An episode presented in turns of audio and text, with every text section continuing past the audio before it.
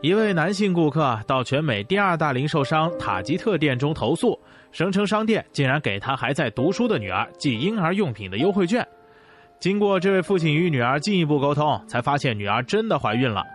一家零售商是如何比一位女孩的亲生父亲更早得知其怀孕消息的呢？每位顾客初次到塔吉特刷卡消费时，都会获得一组顾客识别编号。日后，凡是顾客在塔吉特消费，计算机系统就会自动记录消费内容、时间和信息。再加上从其他管道取得的统计资料，塔吉特便能形成一个庞大的数据库，用于分析顾客的喜好与需求。这个例子由于其戏剧性，往往被用来作为数据比人更了解人的证明，并在当下被用来论证大数据。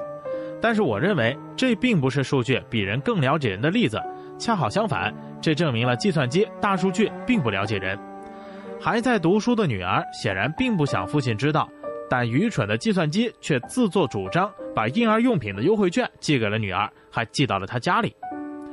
当然，可以说这是由于数据的收集还不完全。如果多加两个变量，一个年龄，一个职业，做一个简单的逻辑判断，计算机也不难发现这是一个敏感顾客。但是计算机并不能自己判断，而程序员、产品经理能加入一切要素进行判断吗？显然不可能。因为每一次判断都是有成本的。相对而言，单纯的生产过程是一个理性的目标单一的过程，只需要更高效率、更低成本的生产出既定的产品。所以，在这个过程中，计算机的规划能高效的发挥作用。但相对生产过程，人们的市场活动更加复杂，有很多非理性因素，也是多目标约束的。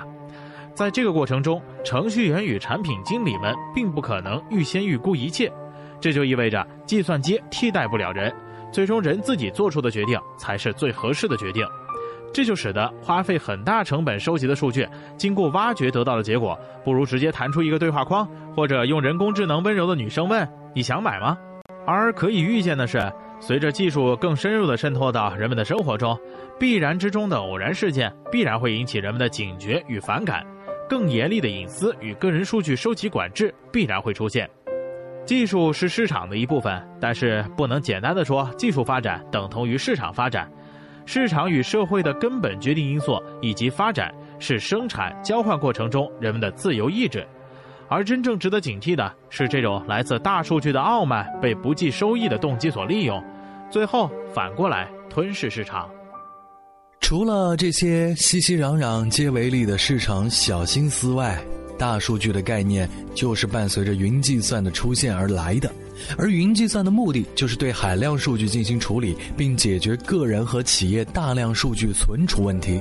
从这个意义上来说，这种警惕的尺度实在不太好把握。